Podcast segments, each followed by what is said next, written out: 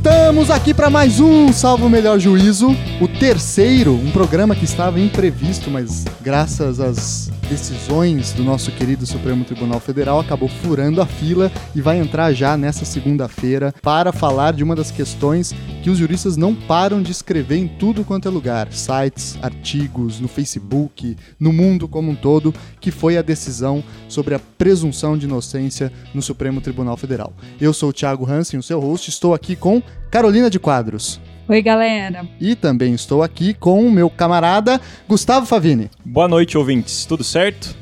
E para falar sobre esse tema, essa decisão do Supremo, a gente trouxe para a bancada duas divas do direito constitucional, né? Pessoas que são especialistas nessa área propriamente e que vão conseguir esmiuçar a questão como nós aqui jamais conseguiríamos. À minha esquerda aqui está a Elo Câmara. Tudo bem, Elo? Tudo bem, adorei ser a diva do direito constitucional. Acho que a partir de agora isso vai me definir. E eu espero problematizar um monte de coisa e criticar todo mundo. Acho que a minha função é essa, deixar a Estefânia falar a parte mais séria. Entendi. Você então vai fazer a parte mais cômica da discussão. Espero, é minha função aqui. Legal. Elo, fala um pouquinho sobre você, quem é você, enfim. Sou doutoranda em Direito na UFPR, tenho estudado o STF, mas olha só, no período da ditadura, então minha análise é um pouquinho desvinculada do que está acontecendo hoje. E eu sou professor de Direito Constitucional e Direitos Humanos. Então é uma boa maneira de misturar tudo e fazer várias, vários comentários, vários pitacos sobre a discussão. Legal. E aqui também outra diva do direito constitucional, minha querida amiga, colega, Stefânia Barbosa. Tudo bem, Stefânia? Tudo bom, Thiago? Boa noite. É um prazer estar aqui para discutir um, um tema tão polêmico como foi essa decisão do habeas corpus da semana passada. Stefânia, fala um pouquinho sobre você para o nosso ouvinte saber quem que ele está ouvindo, que o programa está cada vez mais chique, né, gente? Por favor, Stefania. É, eu sou professora de Direito Constitucional da Universidade Federal do Paraná. Sou também professora de Direito Constitucional do mestrado em Direito da, da Uninter. É, tenho trabalhado no mestrado e no doutorado temas relacionados à jurisdição constitucional, então é, o meu objeto de estudo é o STF a questão do judiciário, da judicialização da política, da estrutura, não tanto as questões penais propriamente ditas, mas isso faz parte do, do nosso objeto de estudo. Muito legal, muito legal. Pessoal, então apresentando rapidamente o tema. A maioria das pessoas já devem ter visto, mas no dia 17 de fevereiro, então quarta-feira não a passada, a outra, né? O Supremo Tribunal Federal decidiu o habeas corpus de número 126292, que moveu esse gigante debate no entorno do chamado princípio, ou regra, talvez a gente discute isso, da presunção de inocência, né? Que é um dos incisos do nosso famoso artigo 5 da Constituição, que define que ninguém será considerado culpado até o trânsito em julgado de, da sentença penal condenatória. Nesse julgamento do dia 17, por sete votos a quatro, o Supremo Tribunal Federal acabou emitindo então uma decisão colegiada definindo que, a partir de uma condenação em segunda instância, o réu já pode começar a cumprir a sua pena, mesmo antes de ter acabado todas as possibilidades de recurso, mesmo antes de ter chegado então ao chamado trânsito em julgado que nós vamos falar. Essa foi uma decisão muito polêmica, porque ela acabou sendo uma decisão que, para muitos juristas, afrontou diretamente a Constituição.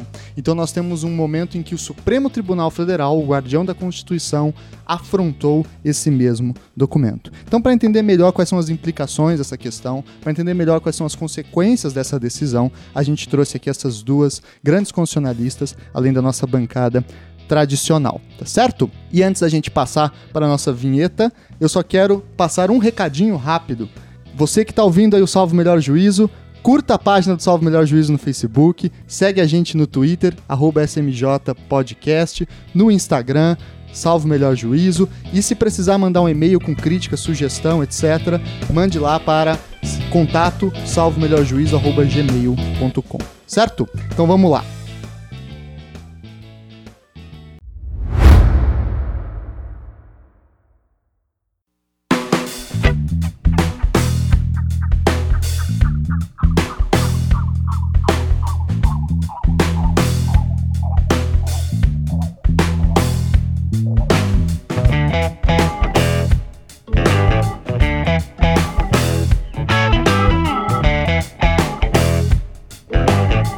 Grande questão que se colocou dentro dos muros do Supremo Tribunal Federal foi um habeas corpus em que o Tribunal de Justiça do Estado de São Paulo determinou o cumprimento imediato da pena de prisão por um réu que já havia sido condenado em segunda instância, ou seja, pelo Tribunal de Justiça. Ele havia sido condenado pela primeira instância, a condenação foi mantida na segunda instância pelo Tribunal de Justiça em um julgamento colegiado, e a partir de então, nessa decisão, o Tribunal de Justiça determinou o cumprimento imediato dessa pena, sem esgotar todas as possibilidades recursais. Elô ou Estefânia? Por que, para muitos juristas, essa é uma decisão perigosa? Bom, a questão é a respeito da, da interpretação de um direito fundamental de liberdade, ou seja, é decorrente da, da, da, proteção da liberdade que vem a proteção de ninguém ser considerado culpado antes do trânsito em julgado da sentença penal condenatória. E isso pode abrir outras possibilidades de interpretação contrárias a essas proteções estabelecidas no rol de direitos fundamentais a partir é, dessa decisão do Supremo. Especialmente porque, a meu ver, foi uma decisão tomada a partir de argumentos de política e não de argumentos efetivamente jurídicos. Ou seja, primeiro a gente justifica uh, politicamente qual é a causa, o que, que a gente quer atingir, os problemas que a gente quer resolver, para depois buscar uma argumentação jurídica que não me pareceu adequada para justificar o resultado que se quer chegar. Ainda, o raciocínio que foi feito nos votos foi a respeito do princípio da presunção de inocência, como se o princípio da presunção de inocência estivesse escrito na Constituição. Aí você me perguntaria, ué, mas a nossa Constituição não prevê o princípio da presunção de inocência? É, ué, o, não é o inciso 57 do artigo 5 que eu acabei de ler, você está me desmentindo, Stefano? não, ela, esse, esse princípio ele está ali, mas ele é um princípio implícito.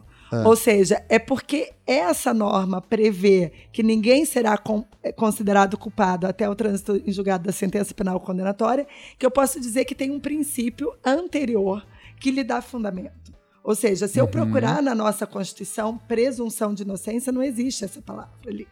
A gente é, por um raciocínio de interpretação indutiva, retira esse princípio como princípio anterior. Nos votos, uh, o que me parece é que os argumentos foram colocados como se na Constituição estivesse escrito é assegurado o princípio da presunção de inocência. Há uma diferença. Por quê? Porque se só tivesse previsto o princípio da presunção de inocência, o que, que eu teria? Eu teria uma possibilidade de densificação por parte do Poder Judiciário. Ou seja, o Judiciário poderia dizer qual o significado da presunção de inocência. Se a presunção de inocência é só até a primeira sentença, e aí haveria uma inversão dessa presunção. Uhum. Mas o Constituinte não quis apenas assegurar a presunção de inocência, ele delimitou. Uh, o parâmetro do, que, do significado dessa presunção de inocência. Ninguém será considerado culpado até o trânsito em julgado da sentença penal condenatória. Então fica difícil, apesar de nós compreendermos e defendermos que os direitos fundamentais e os princípios não são absolutos, você trazer uma decisão tão contrária a, ao texto explícito, a esse parâmetro que o Constituinte colocou. Entendi. E você, Lô? Eu concordo com a Estefânia, e a grande estranheza que essa decisão causou, quer dizer, estranheza por um lado e não estranheza por outro, é que ao mesmo tempo em que o STF se coloca em várias questões numa postura de proteção de direitos fundamentais, aqui claramente é um retrocesso, e não só em termos de consequência que gerou, ou seja, as pessoas podem ser presas, pode haver execução da pena a partir da sentença do segundo grau. A questão, me parece que é bem grave, é a maneira como fundamentou, que a Estefânia já havia antecipado. Então, a partir do momento em que alguns dos votos claramente vão falar da consequência, ou seja, é, cada vez mais demora para que um processo seja decidido, cada vez mais o STF tem, tem recursos a serem julgados, mostra uma falta de coerência muito grande no próprio papel do julgador de justificar sua decisão. O que, em alguns votos, o que menos apareceu é o texto constitucional para que a partir daí se interpretasse. Uhum. Então, pegando como exemplo o voto do Barroso, Ele fala sobre a história que ouviu, a importância do advogado criminalista. Ele fala sobre um exemplo que ele tirou da pauta do STF sobre um caso que aconteceu em 1991 e ainda está em recurso. Ele fala sobre várias coisas, menos enfrentar o texto constitucional que se esperaria que uma decisão vá fazer. Então, a pretexto de interpretar ou de, de assumir um conceito aberto, na verdade, o que me parece que aconteceu, eles desprezaram jogar no lixo o texto e fizeram política criminal. E uma política criminal absolutamente questionável, que está partindo do encarceramento como se fosse o resultado de todos os problemas do mundo. Então, é discutido tanto do ponto de vista da consequência, como também da maneira como se chegou a essa conclusão. Então, não à toa está tão polêmico. É é relativamente. Relativamente não, estou tentando ser assim moderada, mas é difícil defender essa decisão do STF. Uhum. É muito complexo. Tanto que quem defende, em geral, faz pela consequência, que também não é uma boa maneira. Uhum. Quer dizer, nós assumimos que o STF possa passar por cima do texto. Eu ainda não vi, espero que você o faça, uma defesa a partir do texto constitucional que garanta que essa interpretação é plausível. Então, o que nos coloca, de maneira indireta, o questionamento do próprio papel da corte. Para que, que ela serve? Para fazer política criminal? Para passar por cima da Constituição? Para assumir esse discurso generalista que, que nenhum direito fundamental absoluto, então vamos pensar no bem da sociedade? Porque se for isso, não, talvez a própria legitimidade da corte ela esteja em questionamento. Legal. Tanto a Stefania então quanto a Elo apresentaram já rapidamente alguns dos argumentos que apareceram nos julgamentos do Supremo e a gente vai esmiuçar cada um desses argumentos e mostrar as fraquezas, as eventuais virtudes, enfim, o, qual é a disputa jurídica que se coloca nesse argumento mesmo. Só então lembrando ao ouvinte, novamente, o trecho que não apareceu nos votos, como a, a Elo falou, pelo menos não no do Barroso, é lá o inciso 57 do artigo 5 da nossa Constituição, que fala: ninguém será considerado culpado até o trânsito em julgado da sentença penal condenatória. Certo? Pois bem, eu vou tentar, é, junto com vocês, trabalhar um pouco dentro da perspectiva do Supremo e, e junto com a Carol e com o Gustavo, para a gente tentar compreender esses fundamentos. Uma coisa que a Stefania falou bem interessante é que não há, então, um princípio explícito da presunção de inocência na nossa Constituição, mas há, a partir desse texto que eu acabei de ler a vocês, uma indução né, de que ali há um princípio basilar que estrutura. Mas esse texto constitucional propriamente, ele é praticamente uma regra, né? A gente pode falar. Não, quase não chega a ser um, um princípio, porque ele é muito explícito, ele não dá espaço para uma margem interpretativa muito grande. E aí o Supremo começou a trabalhar com as margens interpretativas em alguns conceitos, como por exemplo o conceito de trânsito em julgado. Né? Para o nosso ouvinte que está agora no começo da faculdade de direito ou que não quer fazer direito, né? É, o que, que, é trânsito em julgado? O que, que é esse palavrório propriamente? Que, por que, que ele é tão importante para a defesa de direitos fundamentais no caso da presunção de inocência? Bom, trânsito em julgado seria quando não cabe mais nenhum recurso a ponto da decisão se tornar definitiva. Então, é a decisão definitiva.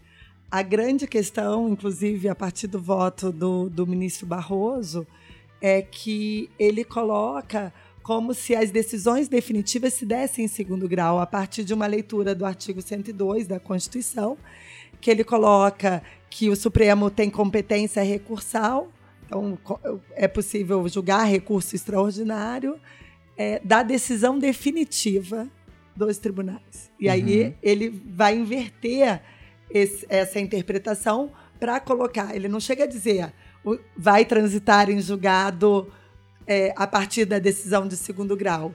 Essa é o que o próprio Supremo colocou de proposta na PEC é, colocada pelo ministro Peluso, que é a PEC dos recursos. Essa foi colocada. E por isso também me instiga um pouco, porque o Supremo tanto sabia da necessidade de uma emenda constitucional para alterar esse sistema que foi proposta uma proposta de emenda à Constituição. Uhum. Ela ainda está em trâmite. E então o trânsito em julgado é não possibilidade de revisão dessa decisão judicial, exceto por ação rescisória, quando não cabe mais recurso. E no nosso sistema processual atual, o trânsito em julgado se dá depois, então, inclusive depois que for para o Supremo, se você chegar com um recurso lá e ele for admitido, né? Sim. Ou seja, ele pode ir embora, mas com essa decisão do Supremo, o trânsito em julgado agora ele de uma forma um tanto quanto difícil de justificar, ele ficou localizado na segunda instância. Porque um dos votos vai diferenciar o que eles chamavam de trânsito em julgado fático de trânsito em julgado jurídico. Isso eu nunca tinha ouvido falar. Confesso que foi uma novidade na minha cabeça. Para ouvinte que não conhece, quando você sobe com recurso nos tribunais superiores, Supremo Tribunal Federal ou Superior Tribunal de Justiça, você não pode discutir fatos. Você não pode discutir, ah, João não matou, etc. Isso daí já era, perdeu a chance. O que você pode discutir agora é direito, somente cálculo de pena e assim por diante. Portanto, se disse que se nos tribunais superiores não se pode discutir fatos, é porque se deu um trânsito em julgado fático. O, ali para cima só existe trânsito em julgado jurídico. Isso tem subsistência na doutrina, Lô? Olha, é meio difícil ir por esse lado, porque se numa tá, no primeiro momento eu posso falar, bom, eu não discuto mais o fato, porque afinal isso eu posso fazer até o Tribunal de Justiça. Então a parte de prova já foi avaliada, a consequência das provas já foram avaliadas. E no, no STJ e no STF eu discuto a questão jurídica. Mas do ponto de vista o que acontece na realidade, não tem essa divisão tão definida assim como os ministros sugerem. Porque vamos supor, acontece o teu celular, ele é um exemplo bem bobo de uma pessoa que não trabalha com penal. Mas você sabe que teu celular, de repente teu celular é tirado. Bom, o fato é esse. Agora, vamos saber se nisso foi um furto, foi um roubo, foi qualificado, utilizou-se violência, não utilizou-se. Cada uma da, das interpretações que você vai dar a partir desse fato tem uma consequência bem diferente. Vai variar uhum. em termos do tipo penal que, que existe ali, varia em termos da, da pena, efetivamente, da quantidade de, de tempo que, se, se a pena for a prisão, o indivíduo poderia ficar. Então, dividir fatos e direito, embora efetivamente a Constituição faça, mas falar como dois momentos absolutamente separados é, é bem difícil. Então, foi uma interpretação forçada para defender que efetivamente o indivíduo ele possa ser preso, possa ter execução da pena já a partir do segundo grau. Porque eu, eu tenho sempre uma questão, se a gente for discutir então só direito, eu posso discutir prescrição em tribunal superior. E isso altera totalmente o, a própria decisão. Se eu for trabalhar com uma prescrição, uma questão nova, que pode ser conhecida de ofício ou a qualquer tempo, em qualquer grau de jurisdição. Então, me parece que é, pode ser um exemplo para se pensar que, mesmo não sendo uma questão então de fato, você tem total consequência no processo como um todo, né? Tem mais. É, não me agrada a questão que a gente vem repetindo ao longo dos anos. Muitas coisas a gente repete por tanto tempo que a gente acredita que aquilo é verdade, que é a melhor solução. De que as cortes superiores eles não podem enfrentar matéria de fato. Mas se eu tiver que dizer um caso, um caso de servidor público, de revisão de uma aposentadoria, algum, alguma coisa parecida, mas que é um caso diferente, que tem fatos diferentes e que eu tenho que dizer que não se aplica aquele precedente. Ou que, por conta dos fatos, se aplica o precedente Y e não o X. Como é que uma corte superior não vai analisar os fatos? Ela, ela precisa saber dos fatos para saber qual direito. Eu acho que não há mais possibilidade de produção de provas uhum. é, nas cortes superiores, mas daí a dizer que não há análise de fatos me parece um equívoco. A gente vem aí com o um novo Código de Processo Civil trazendo uma tradição do common law, que é a uniformização de jurisprudência, o uso de precedentes, só que a gente precisa, então, já que tem essa importação de modelo, também importar a racionalidade do modelo importado que é de análise de fatos, sempre. E nessa questão de trânsito em julgado fático e jurídico, isso daí foi me parece uma criação, talvez eu esteja fora, não, não seja o meu objeto de estudo, mas me parece muito mais uma questão, muitas vezes, de preclusão do que efetivamente um trânsito como uma possibilidade. Uhum. O trânsito em julgado só, é, só há uma certidão de trânsito em julgado quando termina. Acabou o processo. Acabou o processo. Mas assim, é, sendo um pouco advogado do diabo é também... É nós, é nós, Gustavo. a forma como essa decisão é, foi tomada não causa um estranhamento, porque assim, se essa decisão tivesse vindo através de uma emenda constitucional passada pelo Congresso e tudo mais, até para restringir os recursos ao Supremo, não seria uma não causaria um, um estranhamento menor, porque assim, do jeito que a coisa aconteceu, tem-se a impressão de que tem uma confusão das finalidades dessas instituições democráticas, né? Porque parece que os, o STF está fazendo política, né? Ele não está é, em si legislando, né? Ele está indo além do que estava dizendo o corpo da Constituição, né? É, eu acho que essa é uma questão fundamental, é a forma como se deu. E mesmo a, a emenda constitucional, mesmo que supondo que seja aprovada, é discutível se efetivamente poderia ocorrer a supressão desses recursos, porque se você considera que faz parte do devido processo legal, você vai chegar à conclusão que emenda constitucional não pode afetar, porque faz parte de cláusula pétrea. Aí você ia discutir qual que é o alcance do devido processo legal. Mas enfim, se já é discutível isso numa PEC, o que dirá num texto que, a meu ver, é, é claro, o STF chegar a essa conclusão. Então, ele, ele forçou a barra ao chegar a essa conclusão, forçou muito. E que é o, o problema da própria fundamentação. Tanto que, eu, como eu falei, no voto Barroso, ele nem enfrentou muito isso, porque tem que ir para a consequência, tem que ir para o motivo que faz com que se reduza de maneira implícita a possibilidade de recurso. Quer dizer, não de possibilidade de recurso, mas que ele responda em liberdade as questões políticas que foram colocadas, ou seja, o Supremo compete ao Supremo decidir politicamente. Então, isso é um tema que a gente debate, que é um tema da filosofia constitucional, os limites políticos ou a, a própria questão do ativismo judicial, uhum. ativismo judicial, judicialização da política, decisões políticas do Supremo. Então, assim, eu queria fazer uma distinção que eu gosto de fazer para os meus alunos. Primeiro, alguns autores, toda decisão que não concordam, eles vão falar que é uma decisão ativista do Supremo. Na verdade, para os clássicos americanos, onde o termo começa a aparecer nos anos 30, Uh, eh, com, com Roosevelt, a queda da Bolsa, edições de, de atos sociais e uma corte americana ativista conservadora, que aparece o termo do ativismo judicial. Depois, eles vão desenvolver na doutrina americana o termo do ativismo como é a corte que enfrenta as questões que lhes são chegadas. Então, se é uma questão política que chega, que não é o caso, aqui era uma questão jurídica, uhum. mas uma questão política, eventualmente fidelidade partidária, é uma questão política, tipicamente política. Então, a corte enfrenta. Ela, por ela ter enfrentado e não ter sido não ter feito uma deferência para o legislativo, não ter dito, olha, legislativo, decida você, é uma questão política e, portanto, eu não trato disso, seria. Então, sempre a corte vai ser ativista ou deferente. Nesse caso específico, não vejo que é, que, ah, é um ativismo. Uhum. Aqui, me parece uma interpretação equivocada. Por quê? Porque ele traz argumentos de políticas, não é uma questão política. A questão do cumprimento da pena não é uma questão política. É um caso concreto. É né? um caso concreto de direito, é uma questão jurídica.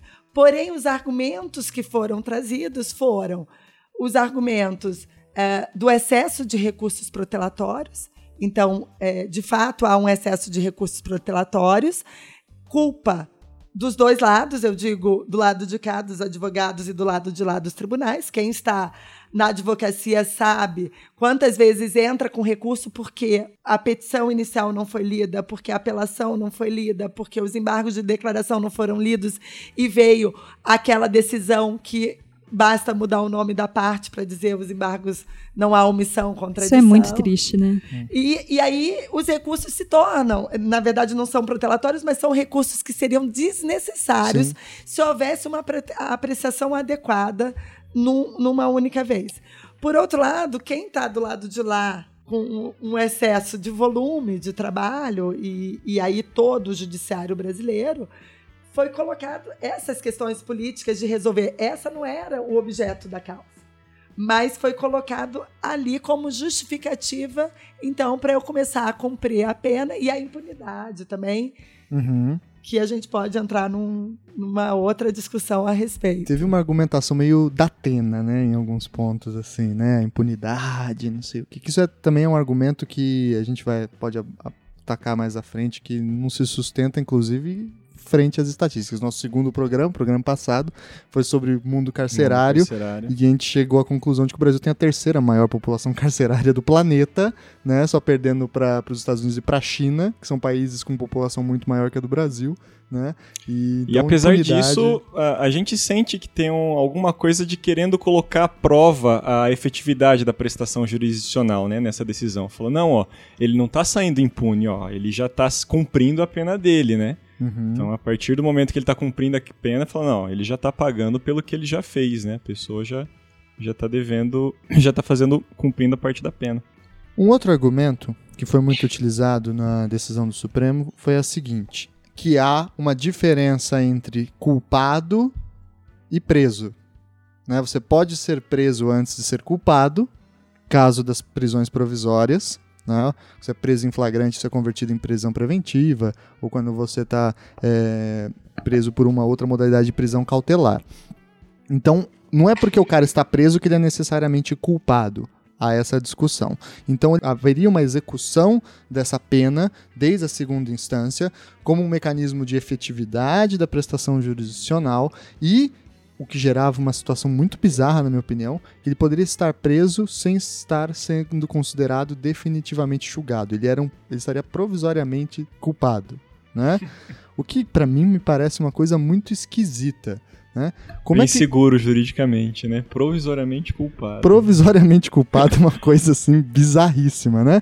Como é que vocês veem esse argumento específico?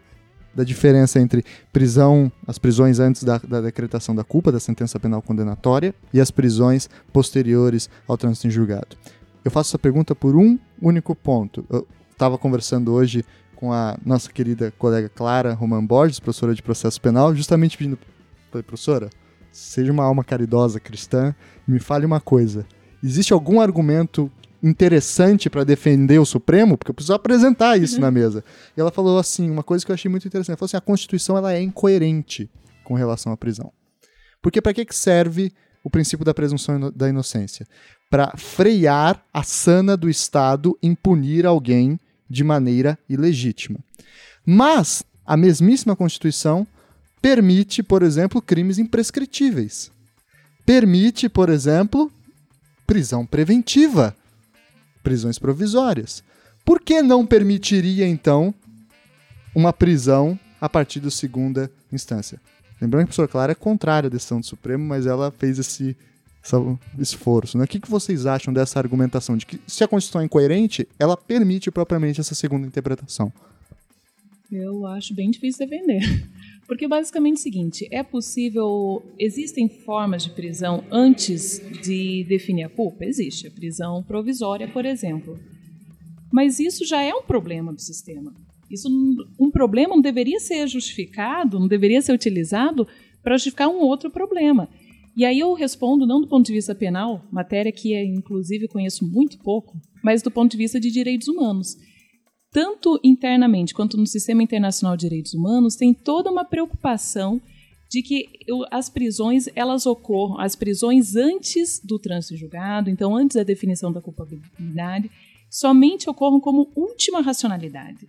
Então, há efetivamente o indivíduo ele está colocando em risco é, a investigação, talvez, ou as pessoas é a última racionalidade. O que nós vemos no nosso populismo criminal, se é que existe esse termo, é que não só no Brasil, mas na América Latina como um todo, se utiliza essas prisões provisórias como uma maneira justamente de dar uma resposta à sociedade para falar não tem impunidade, o indivíduo ele vai preso, só que não se sustenta. Então quem que acaba ficando preso? Normalmente é o indivíduo que não tem um advogado, e não tem acesso à justiça para discutir isso, que vai ter uma cara. É o indivíduo preto, é o indivíduo pobre. É só pegar um exemplo que teve do.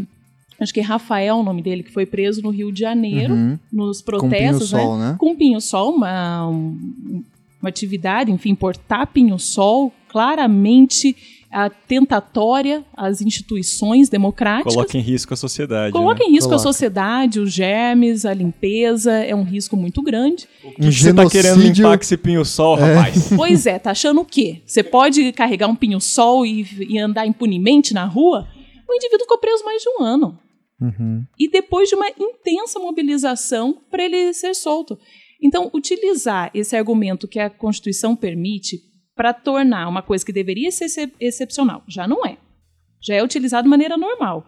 Para deixar, se é que existe uma categoria do mais normal ainda, mas tornar mais normal ainda, me parece uma interpretação muito ruim porque você torna a exceção a regra, você torna uma interpretação restritiva ao normal e tem uma consequência social absolutamente danosa. Uhum. E veja, é incoerente, inclusive com o próprio STF, que nesse ano teve, não, ano passado, decidiu de maneira liminar a DPF 347 que falava estado de coisas inconstitucional. Então, para ser bem resumida, foi proposta uma ação que falava o seguinte: a situação carcerária é tão ruim, independentemente do Estado, independentemente da, enfim, da unidade federativa, é uma coisa tão comum e tantas violações de direitos humanos que nós temos que ir para além do reconhecimento da inconstitucionalidade de uma lei.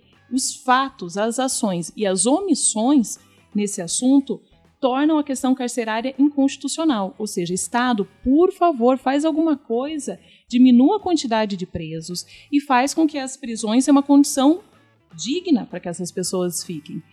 E no primeiro momento, o Supremo parece ter concordado com a tese, pelo menos parcialmente. E agora quer utilizar de maneira cotidiana a prisão antes do trânsito em julgado. Então, uma incoerência em tantos aspectos que não tem muito como defender. Por isso, boa sorte na tua tarefa de defender, de ser advogado do diabo. É. E aí, Stefania? como a Elo disse, a gente não é da área de direito penal, nem de processo penal, mas o bom senso nos diz que as prisões, antes de ser culpado, elas só podem ter uma justificativa de, de proteção, de risco, de risco na produção de provas. Então, assim, até no voto do ministro Celso de Mello, que foi um dos votos vencidos, e um ministro que, que eu admiro muito, e admirado, inclusive, lá dentro do Supremo, não só pela sua cultura jurídica, mas pela sua cultura geral. Ele é, um ele, é o decano do é, Supremo. É, sim, é o decano. E, e até quero falar alguma coisa da decisão ser no final, ou seja, o, ministro mais experiente vota por último. Uhum. Isso é o modelo da, da decisão seriate do Supremo. Cada voto mais jovem, vota o relator, depois os mais jovens, até chegar, então, Marco Aurélio Celso de Mello. Sem debate, com os Sim. votos prontos com os votos televisionados ao vivo pela TV Justiça. Isso não existe em nenhum outro lugar do mundo. Uh, normalmente, as decisões das Supremas Cortes são decisões fechadas é, para que seja permitido o debate, porque você não imagina que o ministro Gilmar Mendes, por exemplo, poderia ser o ministro Barroso, depois do voto do Celso de Mello, diga é verdade, eu não tinha estudado direito. Pensando bem, estou mudando minha opinião. Não é. vai acontecer isso nunca. Nunca é. vai acontecer. Por quê? Porque tem a TV ao vivo. Se é, fosse como outras cortes constitucionais, que eles pudessem debater e saísse um voto da corte, não um voto do Barroso, o voto do Teoria, o voto do Celso de Mello. Um só texto. Um só texto. Como é o caso dos Estados Unidos. Né? Exatamente. Né? Depois de um amplo debate fechado deles, eu acho que, que isso seria mais vantajoso. Mas voltando, então, isso porque quando veio a questão do, do Ministério de Mello, ele coloca no voto vencido dele um dos votos que ele que era comum ele ele proferir no Supremo, que ele fala o seguinte: a privação cautelar da liberdade individual, qualquer que seja a modalidade autorizada pelo ordenamento positivo, prisão em flagrante, prisão temporária, prisão preventiva, prisão decorrente de decisão de pronúncia e prisão resultante de condenação penal recorrível, não se destina a infligir punição antecipada à pessoa contra quem essa medida excepcional é decretada ou efetivada. É que a ideia de sanção é absolutamente estranha à prisão cautelar, que não se confunde com a prisão penal. Então, veja, a, a prisão é, cautelar, os, os modelos, cautelar, temporária, preventiva, enfim, tem uma outra justificativa que não é a racionalidade da punição. Então, o que o Supremo fez com essa decisão é antecipar a pena. O que eu falo para os meus alunos de teoria da Constituição é: a gente, no momento constituinte, estabelece, lógico que falar da Constituição não é assim tão simples, é algo mais sofisticado. Estabelece quais direitos devem ser garantidos. Uhum. Para todos, para todos. estabeleceu, não tortura. Mas nenhuma torturazinha só para os da Lava Jato, nenhuma torturazinha só para os casos de terrorismo. Terrorismo, só para dar um sustinho só, né? É, ou do narcotráfico, veja, uma finalidade tão boa, eu não posso deixar isso. Eu só vou conseguir o resultado através da tortura, que foi o que aconteceu nos Estados Unidos na guerra ao terror. Uhum. Então eu justifico uma torturazinha porque eu posso salvar as pessoas que estão no metrô de Nova York com uma suspeita de bomba. Então, é, essa a gente não abriu mão. Tanto que a gente, no Brasil, a gente colocou esses direitos como rol de direitos fundamentais, e não só colocou como direitos fundamentais, como colocou os direitos fundamentais como cláusulas pétreas, que não acontece na maioria dos países. Veja, a Itália, a cláusula pétrea é só o princípio republicano. É só o princípio republicano. Uhum. O resto é possível de ser alterado por emenda.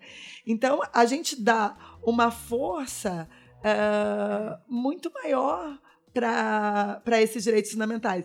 E, no momento de crise, crise crise por conta da Lava Jato, da corrupção, mas não só esse tipo de crise, crise do próprio judiciário o aumento de litígio. Então, você vai olhar as estatísticas do Supremo e tem lá 90 mil ações no ano de 2015. 90 mil novas ações no, no ano de 2015. Veja só. É trabalho, hein? Se a gente fizer uma matemática, isso não fecha.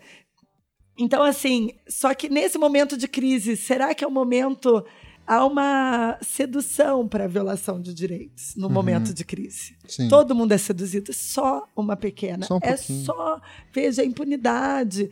É, a gente está num momento de comoção que as pessoas querem ver aqueles envolvidos, especialmente nos casos de corrupção, punidos ra rapidamente.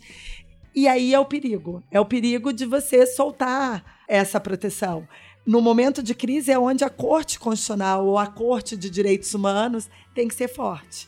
E é justamente nos momentos de crise que a gente vê muitas vezes a corte ceder num constitucionalismo fraco. Eu acho que essa a gente toca um ponto importantíssimo, já emendando então nesse comentário muito legal da Stefânia. Para que, que serve uma corte constitucional então? Por que, que ela é tem uma função tão diferente, por exemplo, da do legislativo ou da do executivo? Por que, que ela é tão específica? Por que, que ela é diferente do Superior Tribunal de Justiça, ou do Tribunal de Justiça dos Estados, ou do juiz singular? Por que, que a Corte Constitucional tem um protagonismo e uma importância ímpar? Bom, eu posso pensar de maneira geral até o próprio judiciário, que tem um nome que se fala é contramajoritário. Basicamente o seguinte: o STF ele não tem que ser popular no sentido das suas decisões agradarem a maior parte das pessoas. Tem que ser uma corte protetiva, proteger a Constituição, que significa proteger os direitos que estão estabelecidos nessa Constituição. Ainda que seja criticado nos programas televisivos, ainda que nos ônibus e no, nos locais públicos, fale que não, olha só, ninguém fica preso nesse país. Então, de certa maneira, claro que é resumindo muito a questão, mas está o papel de uma corte constitucional é ser impopular. Porque cada vez mais nós vemos essa sanha que nós temos que punir as pessoas, nós temos que proteger contra a corrupção e deixando de lado as proteções que do indivíduo, que a longo prazo é absolutamente problemático abrir mão. Então, o papel do STF é garantir a Constituição e assumindo a incumbência, assumindo o risco, chamando para si a competência de, em vários momentos, ser impopular. Mudando um pouquinho de assunto, a Stefânia falou muito da questão da crise. E é verdade, a gente está numa crise. É impossível você pensar uma corte que tenha capacidade institucional de lidar com 90 mil processos novos por ano. Só que olha só que, que coisa interessante. A crise do Supremo é extremamente antiga. Eu estava até pelo doutorado fazendo pesquisa porque o, o, Supremo foi alterado e na, no período ditatorial, justamente com esse argumento que não conseguia lidar com as demandas. E o primeiro é, artigo que eu achei falando de crise do Supremo é de 1913. Ou seja, em toda a história republicana, o Supremo não tem condições estruturais de lidar com as demandas que recebe. Então, cada vez foi aumentando, o judiciário foi sendo mais demandado, chegava ao Supremo, 11 ministros. Então, em cada um dos artigos, mais de um por década, se falava: nós temos que mudar o Supremo, não tem capacidade de lidar com tantos casos. Só que aí a gente tem um pequeno detalhe: a Constituição de 88 ampliou. Já era uma situação que, como falei, se considerava que não tinha como lidar com tantos novos casos. Mas em 88, a nova Constituição estabeleceu várias competências para o STF. E aí, agora, 2016, que na verdade essa, essa discussão um pouquinho, ela vem de um tempo, se quer arrumar a casa trocando a cor da parede. Então você quer lidar com uma questão que é estrutural, que são é o desenho institucional que foi feito na Constituição de 88, reduzindo, fazendo essa interpretação que aí em tese diminuiriam os recursos protelatórios. Bom, você pode mudar a cor, talvez fique mais bonito, talvez não fique, mas o problema estrutural está ali. Então nós precisamos enfrentar isso. É claro que todo mundo quer um judiciário célere, mas a que preço que nós queremos isso? E achando que é reduzindo direitos fundamentais que a gente vai ter um judiciário célere? Me parece que não. Eu tenho pensado muito a respeito dessa questão do volume de judicialização que a gente tem em todo o judiciário brasileiro. Isso não me parece acontecer em nenhum lugar do mundo, das cortes constitucionais certamente não. E o que me parece no Brasil, pelos dados estatísticos, tanto do CNJ, dos grandes clientes do Poder Judiciário, quanto das próprias matérias que estão no Supremo, quer seja a repercussão geral ou súmula vinculante, cerca de 60% dos casos que estão no Supremo é, são, estão lá com matérias da administração pública. Ou seja, quem provoca uma enxurrada de ação, quem é o grande cliente do judiciário brasileiro, é a administração pública. O Estado. O Estado. Ele mesmo provoca a violação de direitos. Ele ainda é, a gente pode, quer dizer, a gente pode dizer não, não tem tortura ou não tem confisco, dizer, né? Assim, juridicamente não tem, formalmente não tem. Mas o Estado é o grande violador de direitos. E aí ele tem uma máquina administrativa, uma estrutura, porque para violar você precisa também de uma estrutura administrativa é, que poderia ser a estrutura para conceder direitos. Você tem uma outra estrutura jurídica para defender o Estado. Então, você tem no Brasil a AGU, as procuradorias é, da Fazenda, da, do Estado, do município, que tem um custo, porque os salários, inclusive, são bastante altos. E você depois tem um custo da estrutura do judiciário que funciona para o próprio Estado. Então, assim, quanto custaria se a administração pública passasse a garantir os direitos em vez de violá-los. Uhum. É interessante para o Estado que o processo seja lerdo. Essa é real. Eu não sei, né? porque ele paga por isso, ele não vê quanto custa o custo da defesa e nem o custo judiciário. Ele olha como se ele ganhasse, mas ele tem todo um custo administrativo na fase jurídica de defesa do Estado e depois um custo da própria estrutura do judiciário que ele não coloca na conta, na conta da, da, negativa dos direitos. Então, é, essa lógica de mudança de precedentes que vem aí no novo CPC, espero que venha para dentro da administração pública, que haja uma conversa séria entre cúpula do judiciário e cúpula da administração pública, que seja o executivo federal, os executivos estaduais, para dizer, olha, já tem 100 mil casos para 100 mil casos, há um custo do Supremo. Para 100 mil casos, há um custo na Justiça Federal.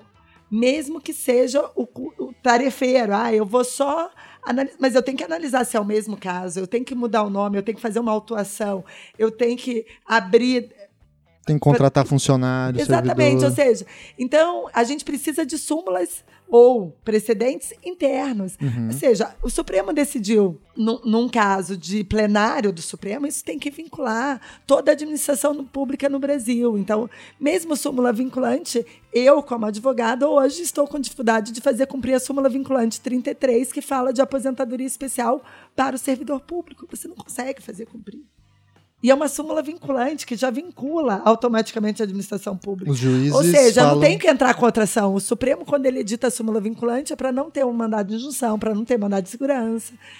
E aí eu não consigo. Ou seja, e, e, também uma crítica que eu faço, isso muito com os alunos, eu falo, quem que está do lado de lá da administração pública? Somos nós. Somos nós que passamos no concurso. É o primo, é a irmã, é o tio. Não são pessoas extraterrestres que vêm para a administração pública, para a burocracia da administração pública, como não são extraterrestres que se candidatam à política, embora Sim. às vezes possa, possa até parecer. Mas é, a gente precisa mudar culturalmente. Não é tanto a legislação ou essa decisão é, precisa mudar do outro lado, porque se o judiciário tiver um pouco menos de casos para decidir, ele pode fazer o que Suprema Corte ou STF fazer o que o Supremo deveria ser, que é um tribunal constitucional. Um tribunal constitucional no mundo não é um tribunal penal. De de ficar decidindo habeas corpus de um, uma única pessoa que está lá no estado de São Paulo, etc, etc. Exatamente. É, aproveitando, o que a Stefania colocou é fundamental. Quem que é o principal litigante? É a administração pública. Só que é interessante que nunca coloca em questionamento o fato da administração pública ter um monte de prerrogativa processual. Então, eles têm prazo muito maior do que o particular, uhum. tem reexame necessário, eles já têm várias prerrogativas. Só que isso não é questionado, veja, não, nunca vi uma manifestação de um juiz ou do STF falando, bom, então vamos considerar inconstitucional esse prazo diferenciado para a administração pública. Então, por que, que sempre a, o argumento da celeridade ele se, tá, ele se dá a custas de direitos fundamentais, não discutindo a própria instituição? Eu acho que é, no mínimo, curioso colocar isso na mesa. Uma outra argumentação que apareceu, a JUF também usou bastante essa argumentação, é a argumentação do direito comparado. Né? Lá eles falam assim: olha, na França, onde teria surgido o princípio da presunção de inocência, lá pode prender após a decisão da segunda instância. Em tantos outros países civilizados de primeiro mundo, né, começa aquele momento vira-lata, né, é, se prende a partir de uma decisão de segunda instância. Então é razoável, é interessante que o Brasil também faça isso. Como é que a gente responde esse argumento? Bom, é, meu novo objeto de pesquisa é o direito constitucional comparado. E a grande dificuldade que a gente tem no uso do direito constitucional comparado é usar casuisticamente. Ou seja, eu pego. Lógico, em matéria de direitos fundamentais, se a gente eventualmente vai discutir o aborto, você pega um caso uh, de aborto dos Estados Unidos, do México, da Espanha, e você traz isso, os fundamentos, como argumentos de autoridade. Agora, um caso é, eles trazem isso como se fosse uma questão processual. E se é uma questão processual, eu precisaria comparar processo, que não foi feito. Ninguém me comprovou que a gente tem o mesmo modelo processual que nos Estados Unidos, na França e os outros países que foram trazidos, especialmente ali no voto do ministro Teoria. Mas principalmente porque eles não trouxeram uh, a competência das Supremas Cortes nesses países. Ou seja, transita em julgado, provavelmente transita em julgado em segunda instância. Por quê? Porque não há recurso. Suprema a Suprema Corte, Corte não, não é uma isso. corte de revisão. Uhum. Acabou. E aí, portanto, vai ter uma execução da pena. E mesmo, será que nas constituições. Eu, eu, eu consegui olhar algumas, mas assim, tem constituição que diz exatamente como a nossa, Itália. É, não haverá, não será considerado culpado. Diz basicamente, fala de trânsito em julgado. Mas será que as outras, eu não tive tempo de pesquisar, será que as outras que foram trazidas falam que não será considerado culpado até o trânsito em julgado ou fala presunção de inocência como princípio aberto, passível de densificação pelo Poder Judiciário?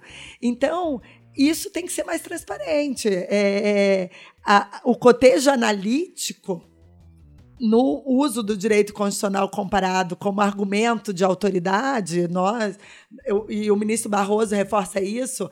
Ah, go, gosto de algumas coisas como TV Justiça, o que particularmente eu não gosto, é, porque isso é original do Brasil, mas a gente tem que se redimir a, a, ao que funciona nas outras cortes. Então vamos vamos olhar realmente o que, que funciona. Lá, Estados Unidos, os ministros julgam, cada um, os justices, 12 processos por ano, cada um. Somos oito. Eles, eles vão julgar de 100 a 120 casos. Eles decidem o que é importante enquanto direito constitucional para julgar. Acho que as cortes europeias decidem um pouco mais do que isso, mas é, não me parece que vai ultrapassar 2 mil casos por ano. A gente tem aí 90 mil casos novos por ano. E, e o modelo é diferente. A gente copiou o modelo americano e o modelo europeu. Então, o Supremo, a gente coloca ali o controle difuso e o controle concentrado. Uhum. E o volume hoje, numa Constituição, a Constituição americana tem sete artigos. É, o volume de, questo de questões que podem ser questões constitucionais numa Constituição analítica é, como a nossa, de um outro momento histórico, traz esse excesso que, pelo que a Ilô falou, eu não, não tenho esse estudo que a Ilô tem, não, não é de agora, mas que foi uma discussão, o Supremo não queria abrir mão de competência no, nos ministros da época, quando foi discutida a Constituinte. Então agora tem que saber, eles estão dispostos a abrir mão de competência, porque abrir mão de competência é também abrir mão de poder?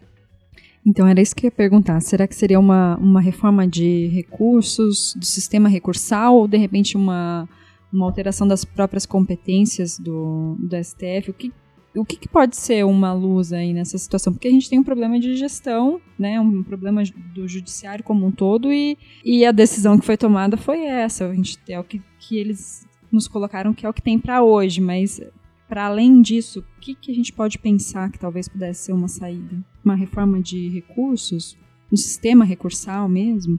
Delimitar o que, que vai ser o trânsito em julgado, então, de uma outra forma? Eu não sei, na verdade. Tô... Eu acho, assim, o ideal, no meu ponto de vista, é, um, mudar a competência do Supremo.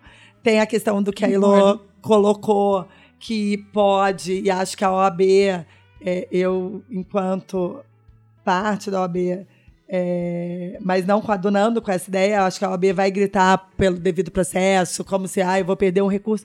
Eles não analisam mais. É, é, quem advoga nos tribunais superiores sabe a dificuldade de ser lido.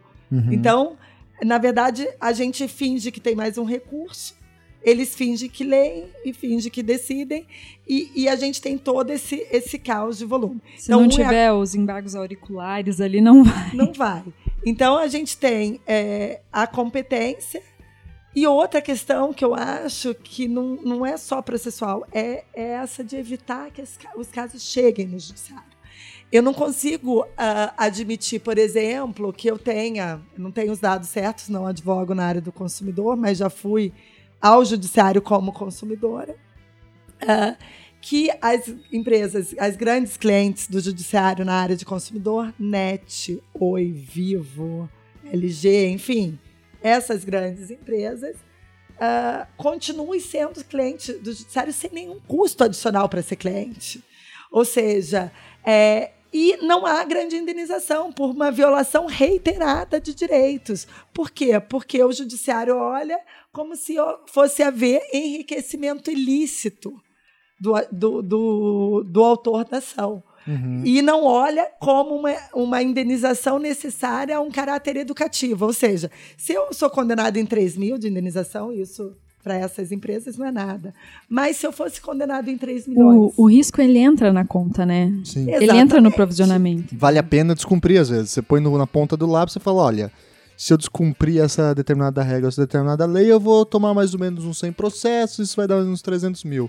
Mas se eu cumprir, eu vou gastar um milhão. Então, vale o risco. Mas na hora que a indenização for de 3 milhões, aí, aí eu posso, muda. Aí muda.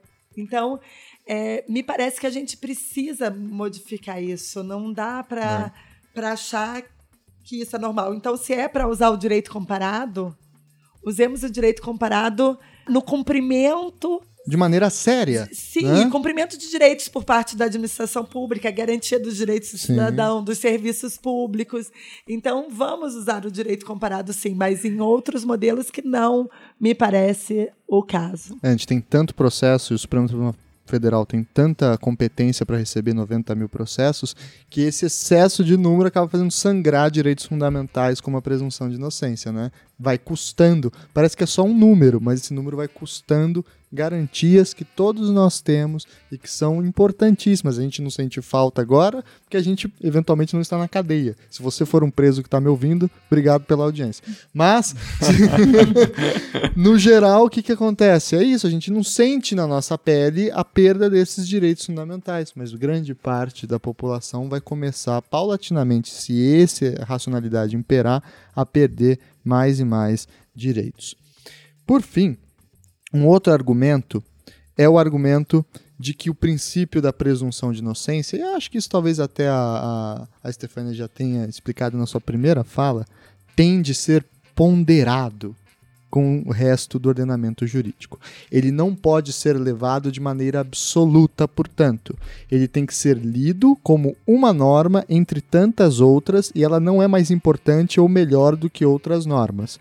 O que não significa acabar com ela, mas significa que, poxa, ela tem que se encaixar com outras normas. Por exemplo, o princípio da eficiência do poder é, do serviço público. O poder judiciário, em alguma medida, é serviço público, ele tem que ser eficiente. Isso tem que se coadunar com, essa, com o princípio da presunção de inocência, não pode frear a eficiência do serviço público e assim por diante.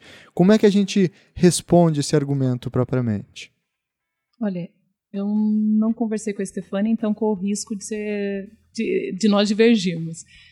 Mas eu entendo que se a gente pega a teoria da Lexido, do Working, não tem como considerar, apesar do nome, do princípio da presunção de inocência, não tem como considerar que tem estrutura de princípio. Uhum. É uma regra no sentido que não, não permite sopesamento. Ou vai se aplicar ou não vai se aplicar. Essa ideia. Porque é o que nós repetimos, eu repito como professora isso em sala de aula, quando falo de direitos fundamentais, que é o, eu brinco que é uma espécie do mantra, né? Nenhum direito é absoluto, então significa que numa situação concreta pode ter um conflito.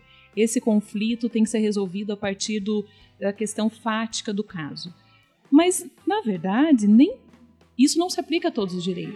Vamos pegar um que a Estefânia já citou, a proibição à tortura. Não dá para sopesar isso, não dá para ponderar em um determinado momento, ah, mas então nós temos uma ameaça de impunidade, vamos torturar o indivíduo vale a pena, a tal da ordem pública, né? Tudo uhum. se justifica para a proteção da ordem pública da sociedade. Na verdade, não é isso. É uma regra. Se você politicamente assume o, o, encargo, fala, não, vamos torturar, tudo bem, politicamente você assumiu, mas juridicamente isso não tem fundamento. Não, não, não adianta colocar uma teoria, fazer uma roupagem ali, porque está escondendo uma decisão política. E me parece que é o mesmo caso aí. Quando fala que ninguém será, será considerado culpado antes do trânsito em julgado da sentença penal condenatória, eu não vejo espaço que você consiga mitigar, analisar com outros. É uma regra no sentido estrito do termo. Se eles assim não consideraram, é porque assumiram uma visão, uma resposta política a uma questão jurídica. Enfim, eu não, eu não consigo é, lidar muito com esse argumento, porque de, de início, na, na questão primordial, eu já não consigo ver como princípio. É, eu concordo com, com a Elo, até porque, como eu disse no início, não está escrito princípio da uhum. presunção de inocência. Todo esse argumento da ponderação, da colisão. Pressupõe da, isso. Pressupõe isso. Como a gente já tem uma definição, uma densificação, ou seja, o parâmetro é a presunção de inocência no Brasil é ninguém será considerado culpado até o trânsito em julgado da sentença penal condenatória. Então, embora a maioria dos direitos fundamentais venha com características de princípios, com um grau de abstratalidade, ou seja, são abertos, que permitem uma densificação, se eu falar de igualdade, de dignidade, de liberdade, eu não tenho de antemão eu não sei do que, que eu estou falando. Se é igualdade racial, se é igualdade de gênero, se é igualdade em ações afirmativas. Só que aqui tá, me parece claro. E aí, se eu tiver que caracterizar como regra o princípio o artigo 5 inciso 57, eu caracterizaria como regra. E para o Virgílio, que é um grande estudioso do Alex, ele vai dizer é, as regras, ao contrário dos princípios, expressam deveres e direitos definitivos, porque os princípios são prima facie, mas as regras são definitivas. Ou seja, se uma regra é válida, deve-se realizar exatamente aquilo que ela prescreve, nem mais nem menos.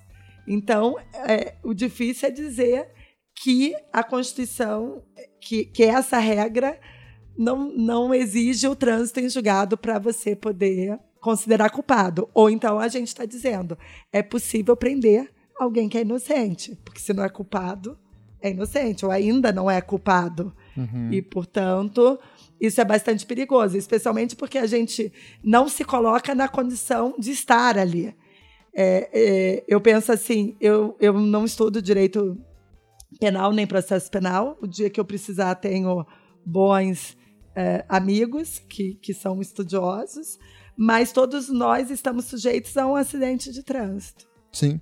E, e de repente, de estar nessa situação, tentando ainda a, a comprovação da inocência ou demonstrar que houve alguma nulidade, que houve um erro no julgamento, e de repente você vai preso, podendo o Supremo, ainda tem um outro problema, porque o Supremo pode rever depois da pessoa começar a cumprir pena. E aí, se o Supremo reviu, houve erro então no julgamento? E do, aí pode ter tribunais? uma indenização? Exatamente. Aí a gente começa a entrar, então, isso que é uma questão que eu queria falar, sobre as consequências futuras dessa ação, dessa, dessa decisão. Por exemplo, uma dúvida que me aparece na cabeça. Pode prender, então, agora, a partir da decisão colegiada de segundo grau no Tribunal de Justiça. Mas, e se o juiz singular absolve e o tribunal condena? Vai preso de qualquer forma? Mesmo que um, o primeiro grau, o juiz singular absolva e o tribunal condene? É isso? Ou tem que ser os dois condenar juntos? Essa é uma questão que me parece complicada de se pensar. Pela ideia do que foi discutido, se o tribunal sozinho decidir em colegiado contra, reformando a sentença do juiz de primeiro grau, o cara vai preso. Aí toda a doutrina do processo que fala assim, não, o juiz de primeiro grau é aquele cara que está próximo, é aquele cara que interroga o réu, é aquele cara que vê as provas na mão, ali pertinho, sente a pulsação do coração da vítima, né? Alguém que está perto da questão, a avaliação dele não, serve, não serviu para nada? Como é que fica isso? Eu acho que essa é uma questão complicada também de se resolver, né? Não sei se o Supremo decidiu essa questão, resolveu ou não pensou nisso. Eu não vi enfrentar essa questão. Não vi menção nem no, de um lado nem para o outro só que em alguns dos votos falam de que essa decisão que eles tiveram agora nesse habeas corpus resguardaria a dignidade do juiz de primeiro grau. Então me parece, mas enfim, efetivamente é um me parece no sentido achismo mesmo, que isso seria possível se a sentença condenatória ela já vem no juiz primeiro grau e é confirmada no Tribunal de Justiça. Mas isso eu estou pensando num, em termos lógicos. Ou seja, isso poderá gerar uma outra enxurrada de processos. Sob o argumento, então, de diminuir os processos, vai gerar um, possivelmente uma enxurrada de novos processos discutindo essa questão. É possível? E tem mais uma questão é, que foi colocada, acho que na entrevista, não lembro, acho que foi do ministro Celso de Mello, depois da, da decisão, e que ele colocou que esse habeas corpus não vinculava o Supremo. Não sei se vocês viram. Era isso que eu ia perguntar. Qual que, é o, qual que vai ser o efeito disso, dessa decisão, efetivamente? Porque a gente já tem uma, a título de, de curiosidade do que está rolando, já tem uma decisão do, do Tribunal do Trabalho da Segunda Região que utiliza a decisão como fundamento para cumprimento de condenação, no caso, execução de condenação na Justiça do Trabalho.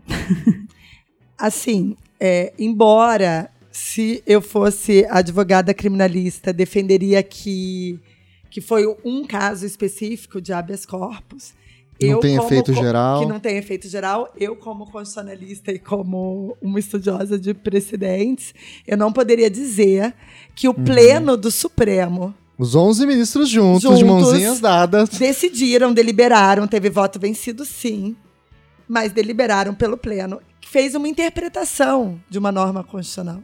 Sim. De determinada maneira, de que é relativo o princípio da presunção de inocência, de que a culpabilidade se forma a partir do segundo grau, que inverte a presunção de inocência, e que isso só vale para o caso do João.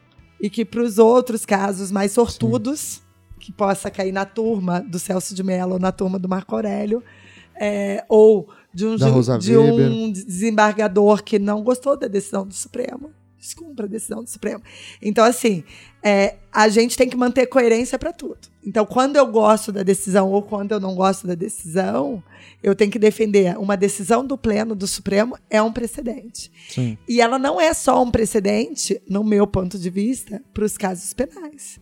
Por quê? Porque os argumentos de princípio, de princípio no sentido de fundamentos que justificaram a decisão, devem ser uh, é, estendidos para futuras decisões, não necessariamente decisões penais. E aí o que a Carol colocou, a decisão do Tribunal do Trabalho. Ou seja, se eu digo que se o, o, ministro Barroso coloca no voto a decisão definitiva é a decisão definitiva de segundo grau, e o Supremo não vai reanalisar fatos, se eu permito restrição de liberdade, que me parece, junto com a vida, valores muito maiores do que a propriedade, uhum. do que bens patrimoniais da VASP, ou dos sucessores, enfim, é, não me parece que eu conseguiria trazer argumentos coerentes para justificar. Uhum. E se eu digo não aguento mais recursos protelatórios, então isso que está volumando o trabalho do, do, Supremo, eu tenho que dizer não aguento mais recursos protelatórios da administração pública, do Estado. É, não é possível ter 100 mil casos discutindo desaposentação e o Supremo não decide sobre desaposentação. Está lá em repercussão geral. Enfim, é, na tradição de precedentes, não é só o dispositivo da decisão que vincula é toda a rácio, todos os princípios que levaram aos argumentos utilizados na decisão que vão vincular Sim. os casos futuros. Inclusive começou uma caça às bruxas depois dessa decisão do Supremo, né? Porque começou a se expedir um bando de mandados de prisão para réus que já tinham sido condenados em segunda instância e respondiam em liberdade, aguardando a, o julgamento de habeas corpus no Superior Tribunal de Justiça e no Supremo Tribunal Federal. Eu já vi na internet, já se prendeu muita gente, começou uma caça às bruxas. A Polícia Civil, inclusive, parece que em alguns estados estava organizando forças-tarefas para levantar o nome de todo mundo que estava nessa condição para já mandar para os juízes dos casos e começar a expedir os mandados de prisão. Ou seja, se já está uma situação caótica, um estado inconstitucional de coisas no sistema prisional brasileiro, vai se transformar em algo muito pior é, daqui a pouco. E só fazendo uma outra pergunta. Vamos então, como a Stefânia falou, colocar o Estado nessa conta. Será então que a gente pode fazer com que o Estado pague precatório e RPV depois da condenação do segundo grau também? É. É uma das questões. O Supremo já decidiu sobre isso também, falando sobre a inconstitucionalidade de uma emenda constitucional que aumentou o prazo de pagamento. Teve que rever isso, porque os estados e municípios, enfim, não, não pagaram. Foi modulando os efeitos, ou seja, mudou a partir do tempo, tentando adaptar o, as questões fáticas às questões jurídicas e continua um problema enorme no pagamento.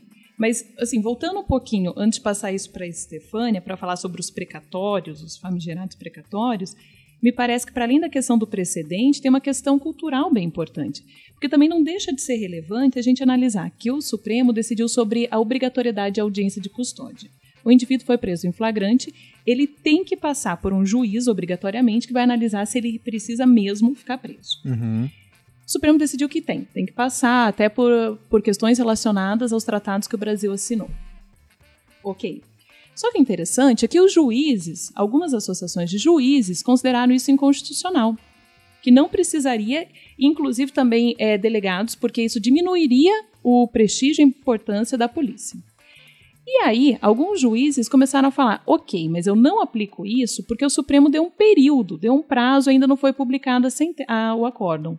Agora é interessante que, em alguns casos, esses mesmos juízes já estão aplicando, como você falou, essa decisão do STF, que também não foi publicada ainda, pois a é. partir de matéria de jornal. Estão citando nos acórdons. Essa decisão não transitou em julgado Exatamente, ainda. Exatamente, estão citando nos seus acórdons as notícias de jornais. Então também nos mostra o seguinte, para além da questão de precedentes, a questão da cultura punitiva, ela é forte inclusive entre juízes ou alguns grupos de juízes, porque a audiência de custódia demora 200 anos para poder vincular.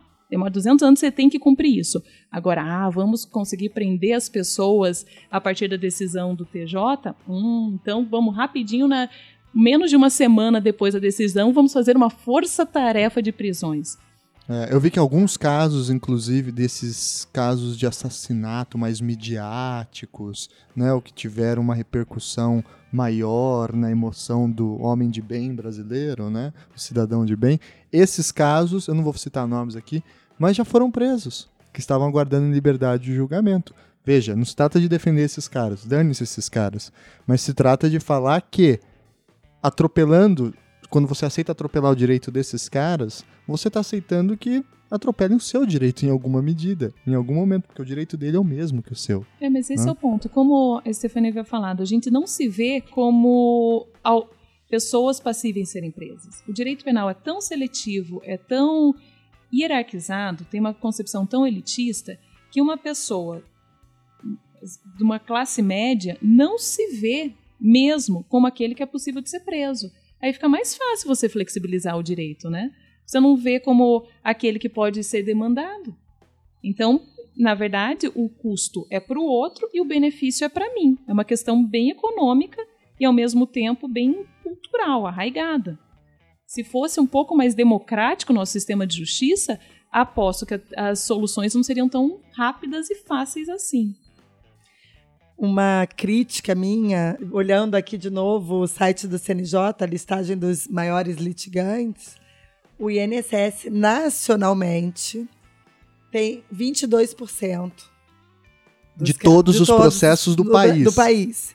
Na Justiça Federal, 43,12%. Ou seja, quase metade, metade de todos os processos da Justiça Federal funcionam por causa do INSS. do INSS. Ou seja, por que, que não monta logo e já aí, um assim, departamento de dentro do INSS para resolver esses casos? Os juízes federais que estão ali nas varas previdenciárias, eu não vi campanha, como foi feita a campanha da JUF para a execução da pena a partir do segundo grau, uma campanha para precedentes administrativos dentro do INSS, porque a gente está lidando com pessoas idosas na maioria das vezes, ou pessoas com algum tipo de deficiência, porque aí você Uma tem os benefícios grave. de incapacidade, as doenças graves. Então, são casos que, que, que causam uma lesão na estrutura da sociedade. Eu estou dizendo de pessoas idosas que muitas vezes sustentam toda a base familiar para baixo, ainda mais em momentos de crise, de desemprego. Sim. É o aposentado que sustenta. Então, assim, cadê a campanha por essas pessoas, já que esses são metade dos clientes da Justiça Federal? E, e na maioria, a gente teria que ter dados estatísticos. Para esses quantas... não tem recurso protelatório da administração. Não, da administração. E o medo de ter que colocar a mão no bolso depois, né? Então, é. então me parece que muitas vezes é essa questão. É, há um custo, então há um custo para a União. Muitas vezes eu, advogada, vejo abrir prazos além daquele prazo que seria aberto se fosse uh, um réu privado para o réu público, dando um jeito, porque afinal é dinheiro público, afinal. E tem que ter responsabilidade de, dos advogados que, que, que respondem por isso. Né, e que são remunerados pela população brasileira de maneira bastante adequada é, para haver uma desídia no processo. Eu tenho vários casos que, inclusive, encaminhei para o Ministério Público para serem apurados nessas questões. Mas, enfim, o que eu quero dizer é a gente precisa, então, manter a coerência. Sim. A coerência tem que ser: há um volume, há recursos protelatórios, mas não para o lado de lá. Né? Então, a, a gente está dando uma resposta porque teve muita corrupção. Tá, durante 25 anos, onde estava o Poder Judiciário? Durante esse tempo todo onde estava o Ministério Público. Sim. Não foi agora que aconteceram os primeiros casos, agora foi um exagero. Uhum. Mas aonde está sendo investigado, você tem alguma coisa. Então, é, só que a gente também precisa resolver o sistema carcerário, que foi o, o seu último programa. Sim, não, e, e esse assunto volta inclusive para o primeiro programa que foi sobre vida de concurseiro, que o, o Dudu, que é um advogado do Estado, ele mesmo falava que, ele, que o problema é, inclusive pelo acesso do concurso, a forma pela qual o concurso se dá, que o cara fica bitolado na matéria, etc., forma burocratas e poucas vezes forma advogados com espírito republicano, que sabem que ó, não adianta recorrer nesse momento, não adianta fazer isso, é preciso defender o bem público, etc, etc. Aí é realmente um... E que ele, está, e que ele é servidor. E que ele, ele é, é servidor, servidor isso. não da União, ele é servidor do para povo. o público, para o povo. Então, muitas vezes, a lógica é de levar vantagem sobre o administrado, sobre o cidadão. Sim. Ah, não, isso, olha, eu sei que você, quantas vezes ouvi de colegas, eu sei que você está certa, mas só judicialmente. Pois é. Ninguém você chega no INSS com... e fala, ó, oh, se você quiser isso só judicialmente, ou seja, eu não posso fazer nada. Pode, Pode. você não quer fazer nada. Exatamente. É diferente, né? Exato. Mais alguma questão, pessoal? Várias, mas eu acho que não. acho que já estamos bem representados. Para vários outros programas. Exatamente, tem que ter os outros também.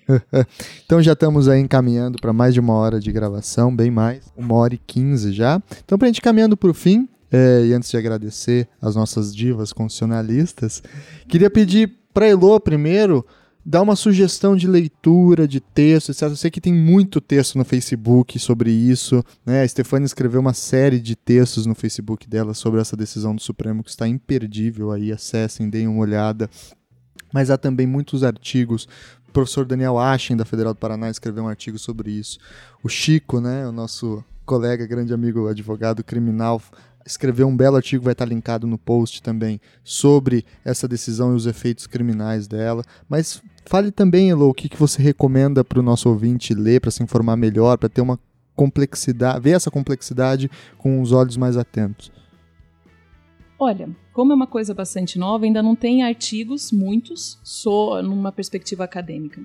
Mas felizmente a gente está com vários portais jurídicos e estão democratizando o acesso, estão fazendo um bom trabalho de colocar isso, dar uma resposta com opiniões divergentes rápido. Então tem um artigo que, se eu não me engano, foi publicado no, enfim, eu não lembro qual portal, mas é do Marcelo Catone, que é um professor da UFMG. Uhum. É, em coautoria, é bem interessante que ele vai pegando meio passo a passo, inclusive fazendo interlocução com outros artigos.